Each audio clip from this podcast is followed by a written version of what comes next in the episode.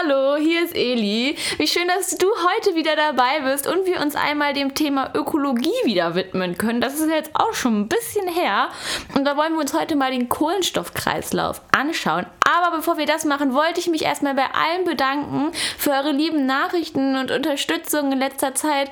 Habe ich ja echt jeden Tag irgendwas Cooles zu verkünden. Das ist echt mega toll und freut mich auch extrem. Oder uns freut es auch beide natürlich extrem. Und heute haben wir wieder eine Unterstützung bekommen. Also es kann ja gar nicht besser laufen im Moment. Und zwar von Peppy2401 haben wir eine kleine Spende erhalten auf PayPal und da haben wir uns auch mega gefreut. Also ich bin heute von der Schule gekommen und habe es dann gesehen und ja, da hatte ich direkt einen schönen Tag und äh, habe tatsächlich auch ganz motiviert gelernt, weil ich ja auch bald mein Abitur schreibe. Genau, und das Besondere ist noch bei Peppy 2401, dass sie ähm, der ein oder ein Abi-Unity Supporter ist. Ich glaube, du kennst Abi-Unity, wenn nicht, das ist ein Forum und da wirst du eben, kannst du eben Fragen stellen, auch zum Thema natürlich Abitur ist ja klar. Und Peppy 2401 ist dann auch schon ganz erfahren, wie gesagt, Abi-Unity Supporter und versorgt da wirklich alle ganz toll, vor allem die in Niedersachsen ihr Abitur machen, die sind da perfekt für, ja, für geeignet. Da kannst du gerne mal gucken, vielleicht auch ein paar Fragen stellen. Wir lassen dir auf jeden Fall einen Link zu diesem Forum in der Infobox da oder in der Beschreibung. Ähm, genau, da kannst du auch gerne mal draufklicken, falls dich das jetzt interessiert. Das kannst du aber gerne nach der Folge machen, denn du hast ja sicherlich auf diese Folge geklickt, um den Kohlenstoffkreislauf besser kennenzulernen. Und das ja, sollten wir jetzt natürlich mal machen. Und wir werden uns heute mal ein bisschen auf den Kohlenstoffkreislauf Wald beziehen. Ich weiß nicht, ob du das weißt, aber es gibt auch einen Kohlenstoffkreislauf, wo, wo der See ein bisschen besser aufgefrischt wird, wo das ein bisschen mehr erklärt wird.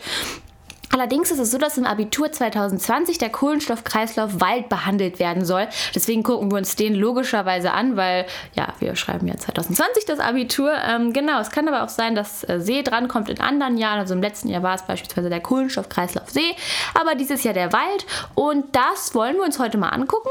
Und man kann eigentlich allgemein zum Kohlenstoffkreislauf sagen, das ist eigentlich ein Kreislauf der Biomasse. Und bevor wir das jetzt mal weitermachen, würde ich sagen, wir gucken uns noch mal kurz an, was was ist überhaupt die Biomasse?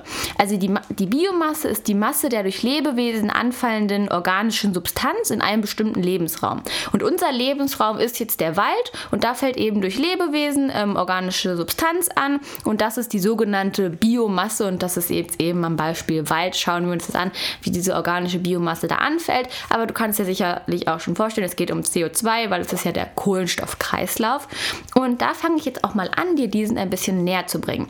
Wir fangen fangen an, dass wir CO2 in der Atmosphäre haben. Das ist da also gut verteilt und ist da auch ja, präsent. Und das Ganze wird natürlich auch aufgenommen und zwar von unseren Produzenten. Das sind in unserem Beispiel die Pflanzen. Wenn wir uns das Ganze am Kohlenstoffkreislauf Wald anschauen, kann man natürlich auch davon sprechen, dass das die Bäume sind, die das Ganze aufnehmen und die das dann CO2, dieses CO2 fixieren und für die Photosynthese benutzen. Pflanzen sind ja auch autotroph, das heißt, können sich aber auch selber ernähren, aber sie sind eben auch für die Photosynthese zuständig. Das heißt, sie versorgen auch Menschen und Tiere. Und genau da kommen wir auch schon zu den ersten Konsumenten. Denn wie beim Energieflussdiagramm gibt es die Primär-, Sekundär- und Tertiärkonsumenten, die wir uns heute anschauen. Da ist es tatsächlich so, dass die Pflanzen eben oder die Bäume nehmen nun das CO2, das aus der Atmosphäre kommt, das nehmen sie auf. Sie benutzen es und fixieren es für die Photosynthese und fixieren, wie gesagt, dieses CO2. Allerdings gibt es den Primärkonsumenten, einen Pflanzenfresser, der diese Pflanzen isst. Dabei wird CO2 an die Umwelt abgegeben. Das halten wir erstmal so fest. Dieser Primärkonsument wird aber von dem Sekundärkonsument, einem Fleischfresser, gefressen. Das heißt beispielsweise der Luchs frisst einen Vogel, der Vogel ist der Primärkonsument ähm, und der Sekundärkonsument frisst nun den Primärkonsumenten. Dann gibt es ja noch den Tertiärkonsument und jetzt kannst du dir sicherlich schon denken, was der macht. Der frisst den Sekundärkonsumenten. Das könnte beispielsweise ein Mensch sein, der Tertiärkonsument, der eben dann, ja, weiß ich nicht, ein saftiges Stück Fleisch isst. Ja, das jetzt mal als Beispiel, das ist dann eben der Sekundärkonsument. Und bei all diesen Schritten passiert etwas ganz Interessantes und zwar wird CO2 abgegeben. Und das Ganze gelangt nun wieder in die Atmosphäre, kann dort also wieder von den Produzenten aufgenommen werden, die das für die Photosynthese nutzen und fixieren, dann werden diese gefressen. Allerdings gibt es noch einen anderen Weg, wie CO2 wieder in die Atmosphäre gelangen kann, damit man es wieder nutzen kann. Und dieser passiert über die Destruenten. Die Destruenten falls du das nicht mehr weißt, nicht schlimm, das sind Organismen und diese, ähm, der Organismus, der baut eben organische Substanzen ab und wandelt diese oder zerlegt diese in anorganische Bestandteile um. Also aus organischen Substanzen, diese werden abgebaut und in anorganische Bestandteile zerlegt, die die Pflanze eben auch nutzen kann, aufnimmt für beispielsweise die Photosynthese. Und es ist eben so, dass diese destruenten Würmer und Bakterien sind. Und da ist es so, dass die beispielsweise auch verstorbene Tierkadaver oder so zerlegen und dann in anorganische Substanzen umwandeln. Oder generell die tote Biomasse. Also so beispielsweise, ne, ähm, wie gesagt, verstorbene Tiere oder so. Beispielsweise ähm, der Sekundärkonsument frisst nur so ein bisschen von dem Primärkonsumenten, also vom Vogel, und lässt den Rest liegen. Und das Ganze zerstört sozusagen, der Destruent zerlegt das Ganze und dabei wird eben wieder CO2 in die Atmosphäre gegeben. Und das Ganze, das war es eigentlich schon mit dem Kreislauf. Du merkst, es gelangt also über verschiedene Stufen CO2 in die Atmosphäre, damit dieser Kreislauf wieder anfangen kann. Das Ganze fängt mit dem CO2 an, das wir in der Atmosphäre haben. Dann von Produzenten wird dieses aufgenommen, es wird fixiert und für die Photosynthese benutzt. Davon können wir uns auch wir Menschen beispielsweise ernähren, also werden dadurch versorgt durch die Pflanzen und durch die Bäume, in unserem Beispiel Wald.